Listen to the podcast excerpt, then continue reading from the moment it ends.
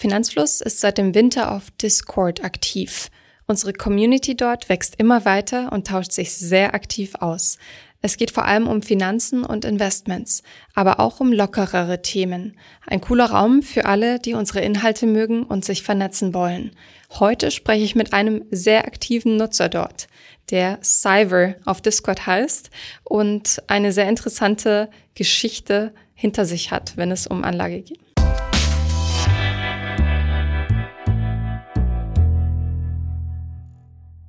Ich freue mich, heute wieder ein Community-Interview für unseren Podcast zu führen. Denn bei Finanzfluss wollen wir euch nicht belehren oder den Zeigefinger erheben. Es geht darum, dass ihr selbst eure Finanzen in die Hand nehmt, mit dem richtigen Wissen ausgestattet und euren individuellen Weg findet. Ich spreche mit Kevin, der als Cyber auf unserem Discord-Server sehr aktiv ist. Kevin hat mit 18 eine Ausbildung bei der Bank angefangen, kennt also auch die andere Seite der Geldanlage. Und er hat einiges ausprobiert und Umwege genommen, bis er seine heutige Anlagestrategie gefunden hat. So viel kann ich euch schon mal verraten. Er ist vom aktiven zum passiven Investor geworden. Warum, wie und wie es ihm heute damit geht, ob er seine Strategie noch hinterfragt, das erfahrt ihr in dieser Folge Finanzfluss exklusiv. Hi Kevin. Hi. Erzähl mal, wir kennen dich als Cyber in der Discord-Community, aber diejenigen, die da nicht aktiv sind. Wer bist du? Wie alt bist du? Was machst du so? Wo wohnst du?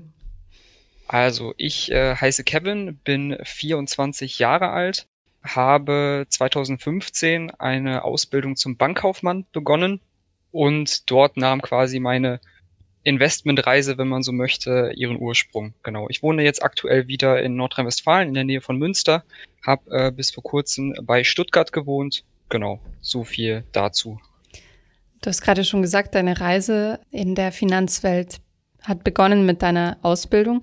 Wann hast du denn das erste Mal über Finanzen und Geldanlage überhaupt nachgedacht?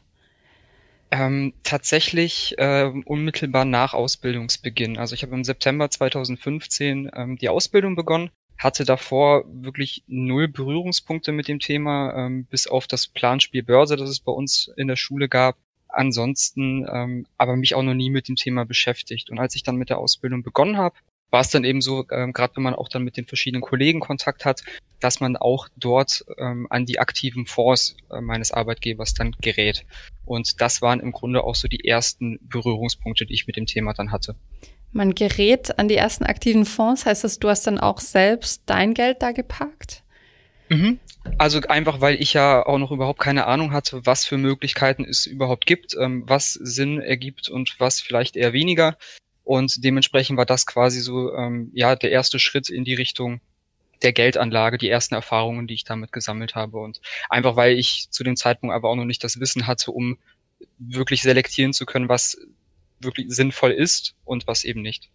Was sind das für Fonds gewesen? Magst du ein bisschen genauer sagen? Ja, also das waren äh, klassische Aktienfonds. In dem Fall waren sie von der Union Investment.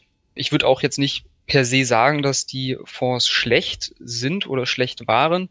Ähm, aber ja, es geht immer besser, wenn man wenn man so sagen möchte.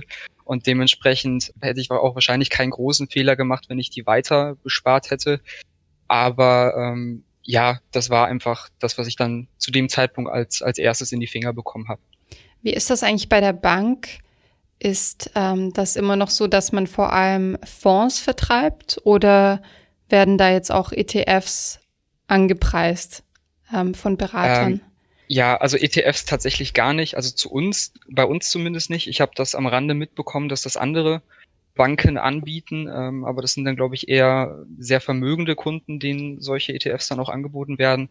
Bei uns war es tatsächlich kein Thema. Also es ist, ähm, man wird mit ETFs tatsächlich konfrontiert, wenn es ein Kunde mal anspricht, dass ähm, ja man da einfach mal die eigene Ein Meinung dann zu dem Thema sagen soll aber selber im Vertrieb sind ETFs einfach kein Thema aus den bekannten Gründen, dass die Banken da natürlich auch äh, im Grunde nichts verdienen. Also es gibt keine Ausgabeaufschläge, ähm, keine irgendwelchen irgendwelche Vermittlungsprovision und dementsprechend ist es für die klassischen Banken einfach unattraktiv, die ETFs dann anzubieten. Mhm.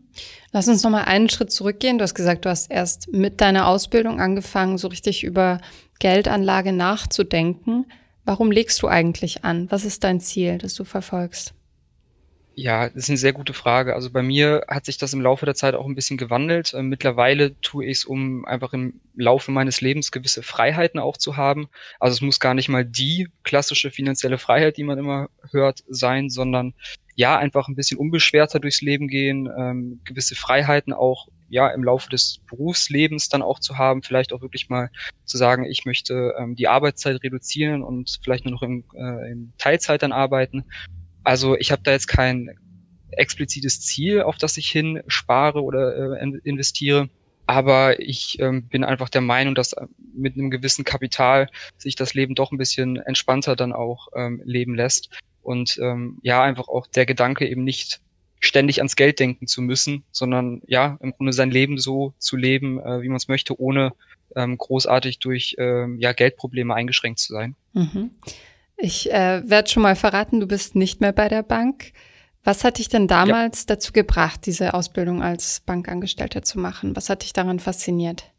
Also ich habe es ursprünglich gemacht, weil ähm, mein Vater auch bei der Bank arbeitet und auch im Finanzbereich ähm, tätig ist. Das war aber für mich gar nicht mal so der, der springende Punkt. Also ich habe es einfach interessant gefunden, hatte mich nach dem Abi ähm, mal ein bisschen umgesehen, was, was könnte mich denn tatsächlich interessieren.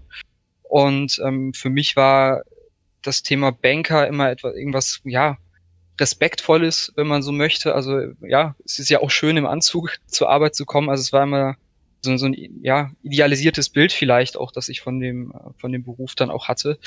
Es war aber einfach für mich sehr schwierig damals nach dem Abi ähm, tatsächlich mir zu überlegen, in welche Richtung es gehen kann, weil man sagt ja immer, man, man soll das machen, äh, woran man Interesse hat. Aber das war zu dem Zeitpunkt bei mir gar nicht mal so das Finanzthema, sondern das kam ja erst dann im Laufe der Zeit. Aber es waren einfach verschiedene Gründe, die dann äh, dazu beigetragen haben, dass ich dann die Ausbildung dort begonnen habe. Mhm. Und wie war es für dich, bei der Bank zu arbeiten?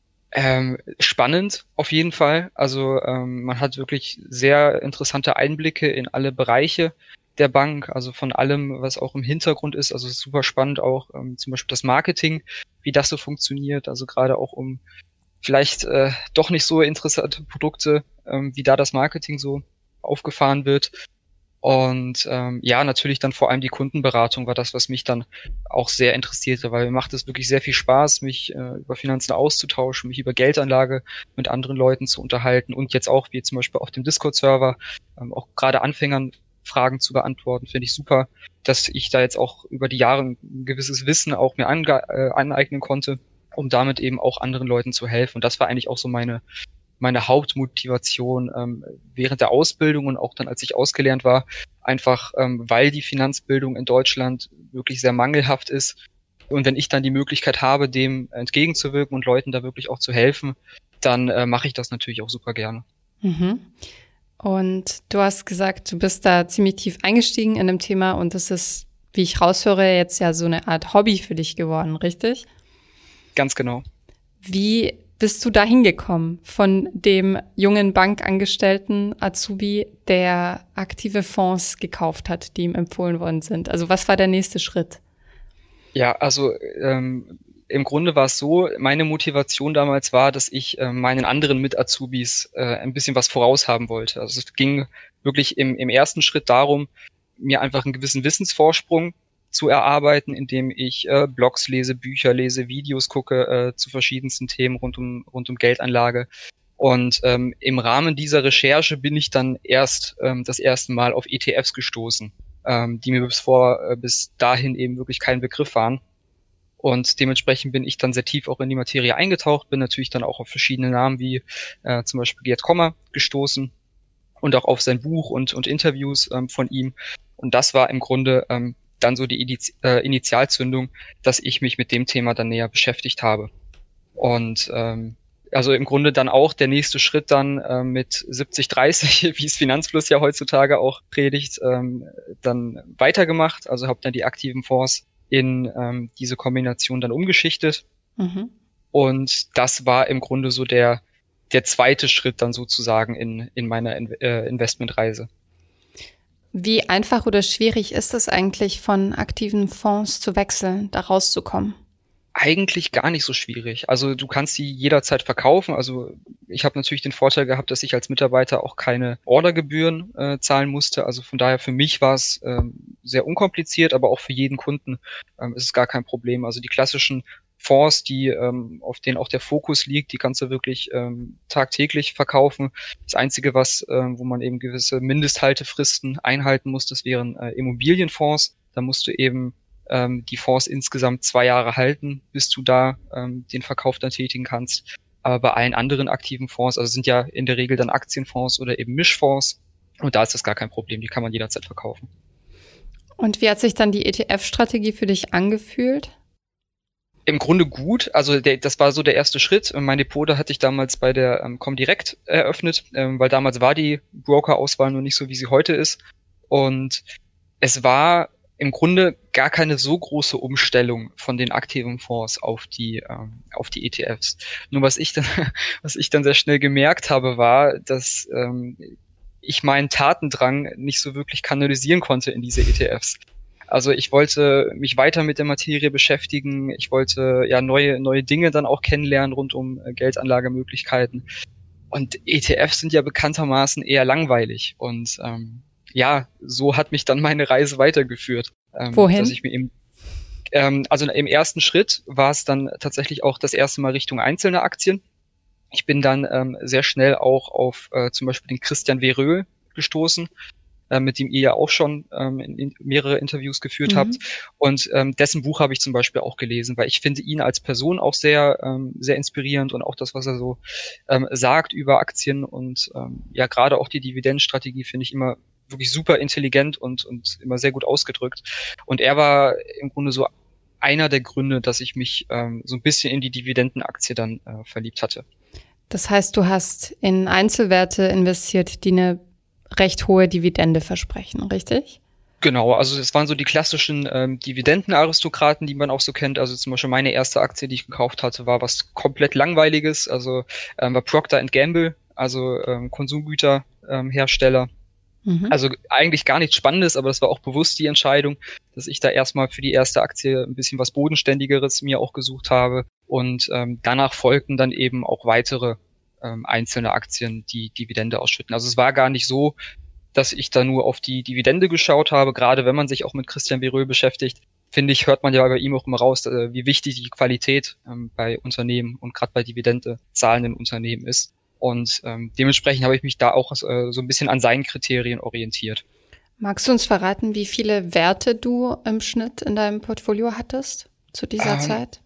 Das müssten so um die 20 gewesen sein. Also ich wollte nicht zu wenige, weil da ist es dann natürlich immer blöd, wenn dann äh, mal eine Dividende gekürzt wird. Diese Kürzung betrifft einfach einen sehr großen Teil ähm, des eigenen De Depots. Und ich habe so gesagt, für mich war so die Größenordnung so zwischen 20 und 30 Werte. Ähm, wollte ich im Portfolio haben. Mhm.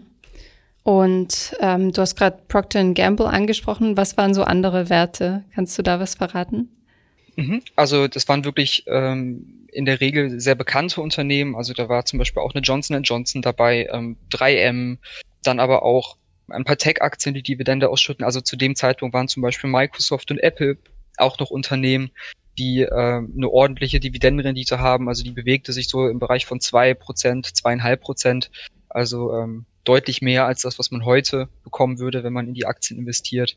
Also vor allem natürlich so die, die klassischen US-Dividendenaktien, ähm, die, die man auch immer wieder hört. Und das waren aber so die ersten Unternehmen, die ich oder die ersten Aktien, die ich mit angekauft hatte. Wie oft hast du gehandelt? Ähm, tatsächlich gar nicht so oft. Also es ist natürlich immer die Frage, was für einen Maßstab man da ansetzt.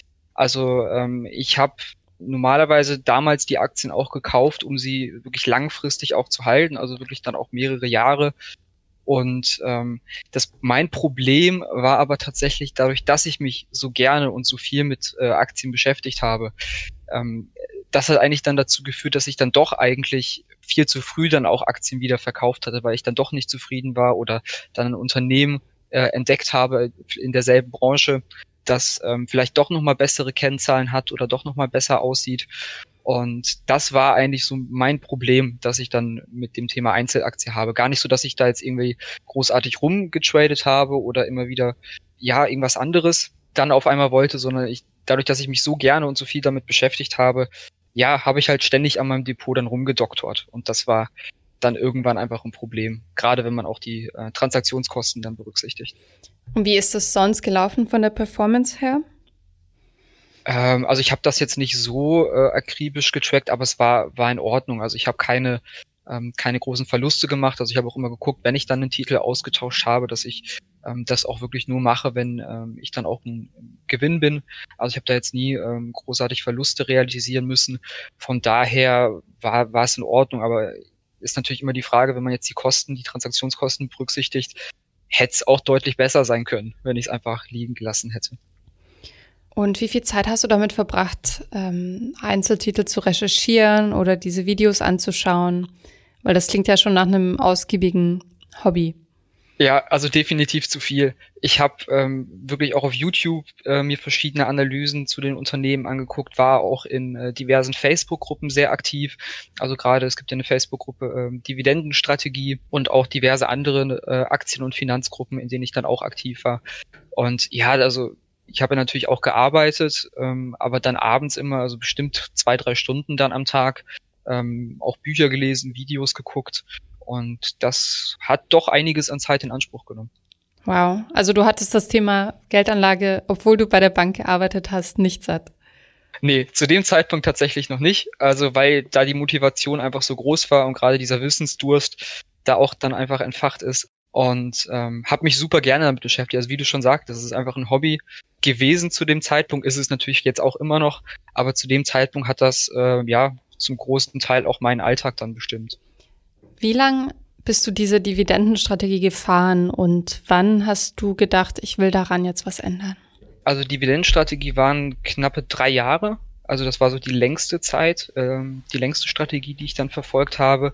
Und diese Strategie habe ich auch bis äh, Ende letzten Jahres im Grunde auch noch verfolgt. Also es ging dann weiter, dass ich von diesen klassischen Dividendenaktien dann auch ähm, ein paar Hochdividendenwerte mit hinzugefügt habe. Also ich bin da auf den ähm, Luis Pazos gestoßen und habe durch ihn eben dann auch andere Anlagemöglichkeiten kennengelernt, ähm, die ich bis dato noch gar nicht kannte. Also die hatte ich dann zu meinen klassischen Dividendenaktien dann auch ähm, hinzugefügt und beigemischt. Und ähm, das war jetzt aber so, dass ich Anfang des Jahres ähm, im Grunde dann mich dazu entschieden habe, meine Strategie dann zu ändern. Also bis dato hatte ich noch die Dividendenstrategie und ähm, Ende Dezember, Anfang Januar ähm, hat dann so ein Umdenken auch bei mir dann stattgefunden. Also dieses Jahr, 2021? Ganz genau. Also noch ganz frisch. Und was ist jetzt deine Strategie? Ja, also ist wirklich noch ziemlich frisch. Äh, meine jetzige Strategie ist im Grunde sehr kurz und simpel erklärt. Ähm, ich investiere mittlerweile nur noch in den Vanguard ähm, FTSE All World.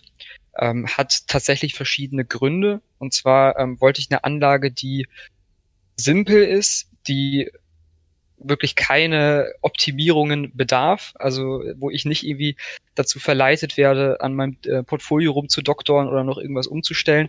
Und sie soll wirklich möglichst effizient sein. Und genau das sehe ich eben in, im Vanguard All Also die Kosten sind ähm, super niedrig.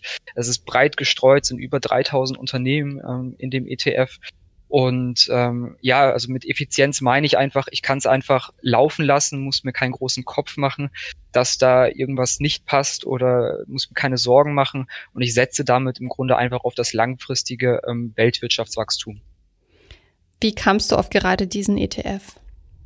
Ähm, das waren tatsächlich verschiedene Gründe. Also zum einen bin ich großer Fan ähm, von Jack Bogle, also Rest in Peace, ist ja ähm, vor nicht allzu hm. langer Zeit auch ähm, verstorben. Und er ist ja der Gründer von Vanguard und ähm, er hat auch, finde ich, durch seine Philosophie und vor allem, er ist ja auch derjenige, der das ganze Thema ähm, ETFs und Indexfonds ja erst wirklich bekannt gemacht hat. Und deswegen, ich finde ihn als Persönlichkeit so ähm, inspirierend, wenn man mal jetzt aus heutiger Sicht betrachtet, ähm, was er für die äh, für die ja, Privatanleger wirklich geleistet hat da hat, hatte ich schon immer einen gewissen Bezug dann auch zu Vanguard und habe mich dann natürlich tierisch gefreut, als dann ähm, vor einigen Jahren dann auch Vanguard nach Deutschland gekommen ist. Und ähm, ja, der Allworld ist es dann letztendlich geworden, weil er einfach diese Kombination aus niedrigen Kosten, möglichst breiter Streuung und ja, wenig Zeitaufwand ähm, ja, vereint. Wie war das damals, ähm, dein Portfolio umzuschichten? Bei welchem Broker bist du gerade? Ähm, jetzt gerade bin ich bei äh, Trade Republic und seit kurzem auch bei ING DIBA. Mhm. Also es war gar nicht ähm, so schwer, das umzuschichten. Also ich hatte ähm, zu dem Zeitpunkt auch vor allem Trade Republic und da waren die Kosten ja zum Glück dann auch so niedrig, dass die Umschichtungen da jetzt auch keine ähm, großen Kosten verursacht haben. Ähm, dementsprechend war das dann auch gar nicht so schlimm. Also damals waren, waren auch die meisten meiner Positionen auch im Plus. Das heißt, auch da musste ich dann keine Verluste realisieren, aber ich bin einfach jemand, der gerne wirklich so einen Hardcut dann auch möchte, wenn ich äh, meine Strategie dann ändere. Also ich wollte jetzt nicht warten, bis jeder Titel ähm, dann erstmal ein gewisses Plus erreicht hat und habe dann gesagt, okay, ich möchte es vereinfachen und habe das dann auch in einem Rutsch dann äh, umgeschichtet. Hast du das in dem Prozess jemals, hat dich das nervös gemacht oder hast du es zwischenzeitlich vielleicht sogar bereut?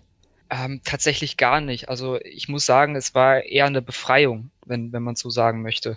Weil dadurch, dass das Thema Geldanlage so einen großen Zeitaufwand dann auch äh, zu dem Zeitpunkt mit sich gebracht hat für mich. Also dadurch, dass ich so viele verschiedene Positionen hatte und mich so viel auch damit beschäftigt habe, war es eher wirklich eine Befreiung zu sagen, okay, ich fahre jetzt alles wirklich auf das, auf das simpelste und ja, einfachste Level dann runter, so dass ich da ähm, einfach gedacht habe, okay, jetzt kann ich auch andere Dinge dann vielleicht auch mehr, ähm, mehr Raum lassen als jetzt die Thema Geldanlage. Also ich würde es eher als Befreiung sehen. Ich hatte da gar gar kein schlechtes Gefühl dann dabei, sondern eher wirklich ein sehr, sehr gutes. Und ist das jetzt so? Hat sich das bewahrheitet? Hast du mehr Zeit für andere Dinge? Total. Also gut, jetzt ist aufgrund Corona und aufgrund der Pandemie kann man ja nicht so viel machen. Also ähm, das macht es natürlich dann schwierig. Deswegen kann ich da noch kein abschließendes Fazit geben. Aber ja, also ich habe auch viel mehr Zeit, auch andere Dinge dann zu lesen. Also jetzt mal auch abseits von ähm, Finanzbüchern oder ja auch generell mal mehr mehr Freizeit, auch mal irgendwie weiß ich, spazieren zu gehen, joggen zu gehen, äh, was auch immer äh, man jetzt in der Pandemie dann auch machen kann. Also da habe ich schon gemerkt, ähm, dass dadurch, dass jetzt die Zeit nicht mehr in das Thema Geldanlage fließt, ähm, ich da auch einfach viel mehr andere Dinge dann mache. Also das, das kann ich definitiv sagen. Was würdest du einem Freund oder einer Freundin raten, wenn sie dich fragen, wie sie ihr Geld anlegen sollen? da ähm, schließt sich wieder der Kreis auch äh, zum Discord-Server, weil ähm, ich vor kurzem auch mir genau diese Gedanken gemacht habe. Also es sind ja auch schon Freunde auf mich zugekommen, ähm, die sich mal informieren wollten, was denn so wichtig ist, wie man denn ähm, investieren sollte als Anfänger. Und ähm, ich habe mich dann wirklich mal hingesetzt und mir überlegt, okay, was wären jetzt so zehn Tipps, ähm, die ich auch meiner kleinen Schwester ähm, an die Hand geben würde oder eben auch meinen besten Freunden, um eben mal mit dem Thema Geldanlage anzufangen. Und da bin ich dann wirklich auf zehn Regeln gekommen, die ich dann auch ähm, ja denjenigen dann auch an die Hand geben würde.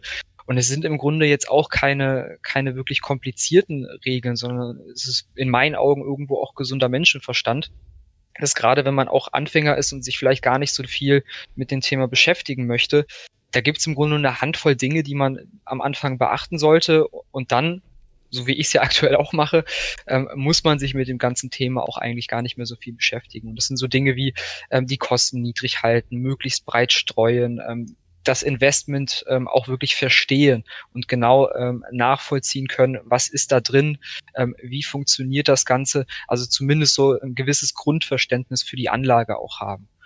Und ähm, das finde ich einfach immens wichtig, um gerade dann auch ähm, in Phasen wie jetzt zum Beispiel letzten ähm, März, als es dann mal an den Börsen ähm, ordentlich runterging, um solche Phasen dann auch wirklich entspannt aussitzen zu können und nicht gleich ähm, dann mit dem Zweifeln anzufangen, weil das genau das habe ich nämlich in meiner Tätigkeit als Kundenberater in der Bank immer wieder erlebt, dass äh, da einfach dann blind vertraut wird. Das ist ähm, aber wirklich nicht gut, weil diejenigen dann gleich angerannt kommen, ähm, wenn es dann doch mal ein bisschen unruhiger an den Börsen wird und dann gleich ähm, Angst haben und ähm, das im schlimmsten Fall dann im, am Tiefpunkt dann verkaufen. Also gerade dieses Verständnis ähm, finde ich immens wichtig. Mhm. Und Du bist jetzt überzeugter Passivinvestor. Glaubst du, dass sich deine Strategie nochmal ändern wird? Weil du hast ja zuvor schon zweimal geändert. Ähm, ich glaube jetzt tatsächlich nicht mehr. Also ähm, ich bin mittlerweile einfach so gesättigt, was das Thema Geldanlage angeht. Und ich bin ja hier auf dem Discord-Server ja auch.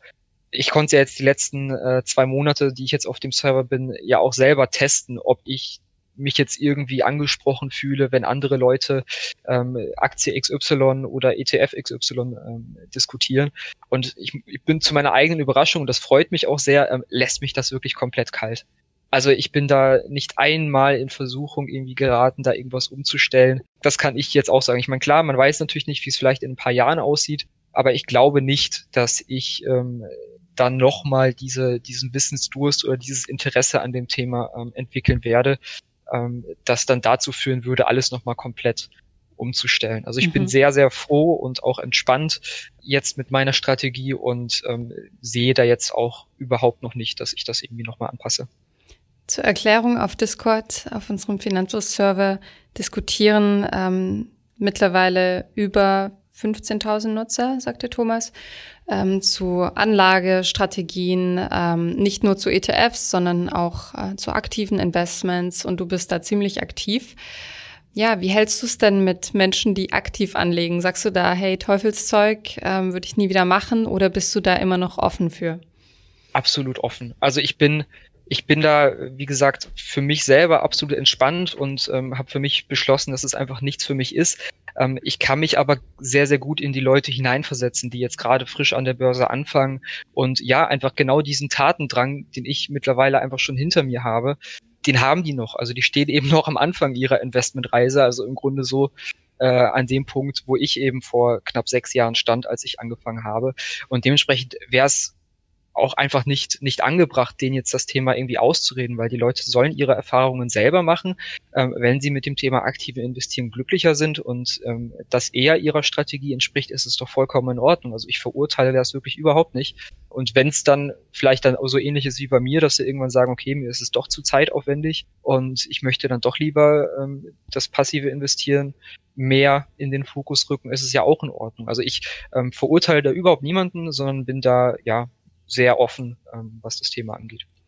Du bist ja, ich sag erst 24, weil ich älter bin. Mhm. Und meine Erfahrung ist, dass selbst in meinem Alter viele meiner Freunde noch nicht Geld anlegen oder sich noch nicht umfassend damit befasst haben. Wie ist das in deinem Umfeld? Ähm, identisch. Also ich habe es ja selber auch äh, in meiner Tätigkeit als Berater äh, gesehen, dass da auch Leute, die auch in meinem Alter sind oder noch älter und noch gar keine Berührungspunkte mit dem Thema haben, aber ähm, auch in meinem Freundeskreis und Bekanntenkreis. Also da bin ich so ziemlich der Einzige, der sich überhaupt mit dem Thema beschäftigt. Und ähm, ich glaube, wenn ich nicht ähm, damals mit der Ausbildung angefangen hätte, weiß ich gar nicht, ob ich überhaupt ähm, mich so tief in das Thema äh, eingelesen hätte und mich damit beschäftigt hätte. Also es ist einfach ein ganz großes Problem, das wir in Deutschland haben, dass sich die Leute einfach viel zu wenig mit dem Thema befassen und dann einfach, ja, blind zu, zu Berater ihres Vertrauens gehen und da einfach dann gleichermaßen aber auch leider die Verantwortung abgeben ähm, und sich auch gar nicht tiefer mit dem mit den Anlagemöglichkeiten dort beschäftigen und äh, mit den Alternativen, die es da so am Markt gibt. Und das ist einfach sehr, sehr schade ähm, meiner Meinung nach. Du hast gerade nochmal angesprochen, dass du auch die Perspektive als Bankberater hast und hattest. Warum hast du dich entschieden, die Bank zu verlassen? Ähm, das waren tatsächlich verschiedene Gründe. Also erstmal war der Beruf des Beraters dann in der Praxis doch nicht so äh, rosig, wie ich das dann während der Ausbildung erlebt habe. Also da hat man ja vor allem den, den Beratern eher über die Schultern geguckt und hat dann an ganz tollen Gesprächen teilgenommen. Aber wenn dann mal wirklich dieser Druck dann da ist und gerade in der Corona-Zeit war der wirklich enorm, also der Druck, ähm, dann jetzt trotz dessen ähm, die Produkte zu verkaufen. Und ähm, ja, mein Problem war dann auch irgendwann, dass ich auch einfach hinter vielen Produkten nicht mehr nicht mehr stehen konnte. Also gerade in der heutigen Zeit, da wären wir wieder beim Thema Marketing der Banken, zu sagen, ja, ein Bausparvertrag braucht jeder, der irgendwann mal eine Immobilie haben will weiß ich nicht, ob man hm. das so unbedingt braucht. Oder gerade auch ähm, die, die ganzen aktiven Fonds, wenn man da wirklich einige mal mit ihrer äh, Benchmark dann vergleicht und sieht, dass der über die Jahre halt dann doch nicht so gut läuft und den Leuten dann voller voller Zuversicht dann zu sagen, dass das ein super Fonds ist und das beste oder so einer der besten Fonds in dem Bereich, war dann irgendwann schwierig, ähm, diesen Interessenskonflikt für mich dann jeden Tag ähm, zu haben, dass ich dann gesagt habe, ich möchte das so einfach nicht mehr. Gerade wenn ich mal gucke, ich bin jetzt 24, wenn ich habe mal überlegt, wenn ich jetzt zehn Jahre in die Zukunft blicke, da wäre ich 34. ich sehe mich da einfach nicht in dieser, in dieser Tätigkeit. Ähm, mir hat das super, super viel Spaß gemacht, hatte auch wirklich viele tolle Kundengespräche und ähm, eine schöne Zeit dann auch in der Bank gehabt, aber habe für mich dann einfach gesagt, ähm, das ist doch nicht das, wo ich mich dann sehe. Magst du verraten, wo du dich siehst? Wohin es dich jetzt verschlägt? Ja, also das ähm, ist auch so eine Sache, die ist noch nicht endgültig klar. Also ich habe jetzt ähm, im Sommer fange ich ein äh, duales Studium zum Betriebswirt an. Also ähm, ich hatte ja während meines meines äh, nebenberuflichen Studiums auch relativ viel BWL gehabt und ich interessiere mich auch ähm, generell für wirtschaftliche Zusammenhänge und auch gerade ähm, so unternehmerische Dinge. Und deswegen war so das Thema BWL für mich dann das naheliegendste, wenn man aus dem äh, Bankbereich kommt. Also ich wollte jetzt nicht irgendwo rein, wo ich eben komplett nochmal von Null anfange. Und ähm, das ist aber jetzt in dem Fall ein ähm, Groß- und Außenhandelsunternehmen. Also das ist doch nochmal ein bisschen was anderes, aber ich denke, dass ich da durch mein bisheriges ähm, erworbenes Wissen dann doch ganz gut punkten kann. Bestimmt. Mich würde noch interessieren, weil unsere Community ja zum großen Teil auch ETF interessiert ist, wie du anlegst. Also hast du schon gesagt, in welchen ETF, aber legst du als Einmalanlage an oder hast du einen Sparplan laufen? Was ist deine Strategie da? Ähm, ich investiere einfach jeden Monat per Sparplan. Also auch da ähm, möchte ich mir keine Gedanken machen um irgendwie das richtige Timing oder sind die Märkte gerade hoch oder niedrig. Also all diese, ich sage jetzt mal, aktiven Entscheidungen ähm, möchte ich einfach gar nicht treffen. Also ich lasse es einfach laufen, jeden Monat ähm, die Sparrate und ähm, gucke vielleicht einmal alle paar Monate dann auch ins Depot. Also auch das hat sich deutlich reduziert, seitdem ich jetzt umgestiegen bin auf, ähm, auf den ETF. Und ähm, ja, ganz, ganz langweilig im Grunde per Sparplan. Was ist das Wichtigste, was du über Geldanlage gelernt hast? Dass Perfektionismus gefährlich sein kann. ähm, weil das war im Grunde ja auch das, was mich dann dazu verleitet hat, ständig da an meinem äh, Portfolio rumzudoktern. Und mittlerweile gebe ich auch vielen ähm, auf dem Discord-Server den Rat, also gut genug reicht erstmal, um anzufangen und, und die Strategie mal eine Zeit lang zu verfolgen, weil ich merke das immer, dass dieser Perfektionismus, den ich ja auch ähm, hatte, dass den so viele Leute haben, dann zerbrechen sich die Leute den Kopf, ob man die fünf Prozent jetzt in den oder in den ETF äh, lieber stecken sollte und es sind natürlich wichtige Gedanken, aber ich habe einfach die Erfahrung gemacht, ähm, gerade hier auch auf dem Discord-Server, dass ähm, es immer diese zwei Extremen gibt. Also es gibt einmal das äh, die eine Seite, die sich gar nicht beschäftigt und eben ja blind dem Berater in dem Fall vertraut. Und dann gibt es auf der anderen Seite die Leute, die beschäftigen sich so wie ich früher ähm, viel zu viel mit dem und machen sich viel zu viele Gedanken um das Thema und kommen dann gar nicht ähm, ins Handeln oder doktern eben ständig an ihrem Depot rum, so wie ich. Also ähm, sich einfach nicht zu viele Gedanken machen, wenn das Ganze mal ähm, aufgesetzt ist und so eine Strategie dann auch wirklich mal eine Zeit verfolgen und nicht ständig ähm, dann umschichten. Mhm. Du bist ja, wie du sagst, äh, ziemlich aktiv auf Discord, tauscht dich mit anderen aus. Das ist ja eine lockere Gruppe, es ist ja keine ähm, Beratung oder ähnliches. Wie bist du denn auf Discord gekommen?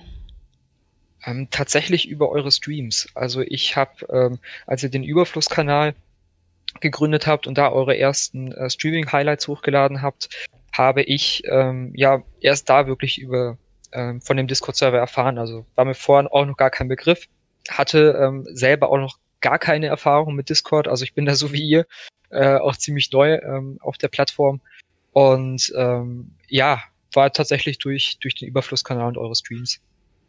Erzähl mal, worum es da so geht, äh, für diejenigen Hörerinnen und Hörer, die Discord noch nicht kennen und noch nicht drauf waren. Ja, also letztendlich ist Discord nichts anderes als äh, ein soziales Netzwerk, als, als eine Plattform, in dem sich dann eben ähm, ja, die Interessensgruppen äh, zu den verschiedensten Finanzthemen äh, austauschen können. Also es gibt ähm, verschiedene Channels auf dem Discord-Server. Also es gibt zum Beispiel einen, einen Kanal, einen Channel, in dem man sich eben über ETFs austauschen kann. Dann gibt es auch einen Channel, ähm, wo man sich über äh, einzelne Aktien, über Buy-and-Hold-Strategien austauschen kann. Dann gibt es auch einen eigenen Channel, in dem die User ähm, ihr eigenes Portfolio vorstellen können und sich dort eben Feedback von den anderen äh, Usern einholen können. Ähm, und im Laufe der Zeit kamen auch immer weitere dazu. Also wir haben auch ähm, etwas nischigere äh, Channels, also zum Beispiel auch ähm, zum Thema Penny Stocks gibt es auch einen Channel.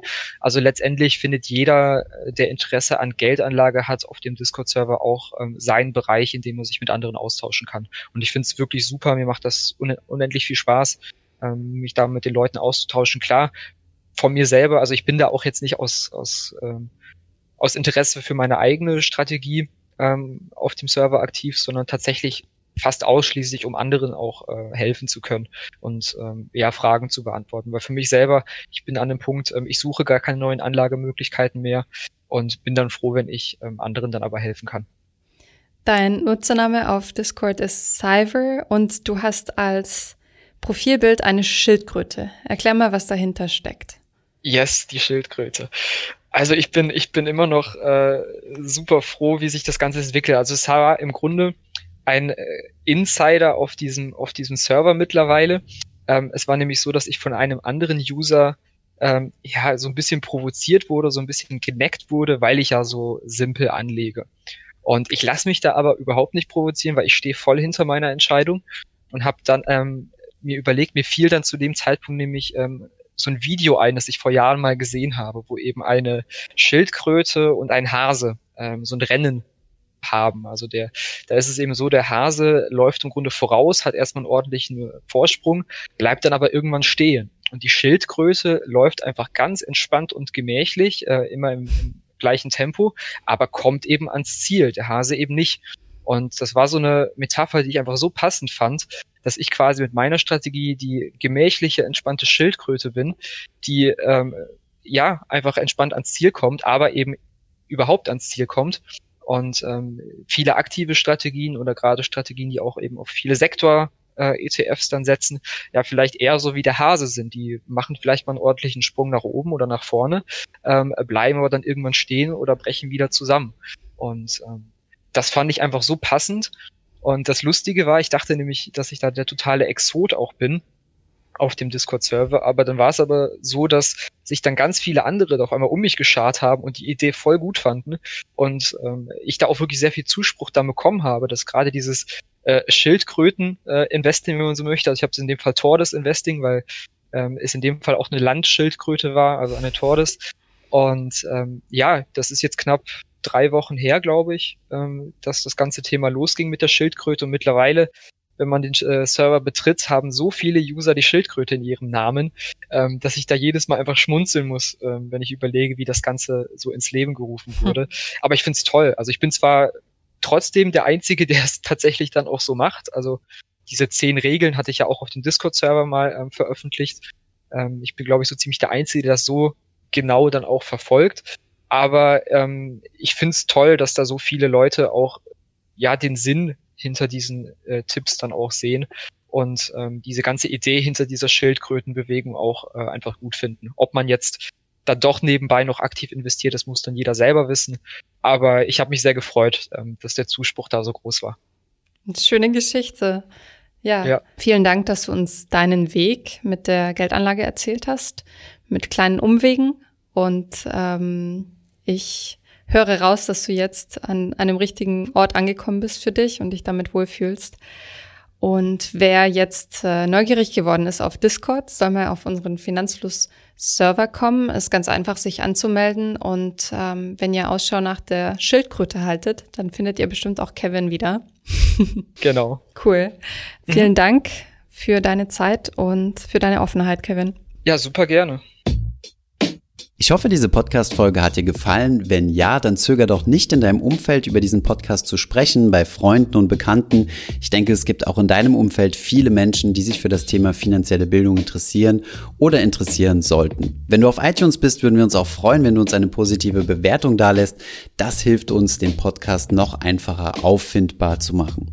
Alle wichtigen Links und Verweise findest du wie immer in den Show Notes zu diesem Podcast. Vielen Dank fürs Zuhören und bis zum nächsten Mal.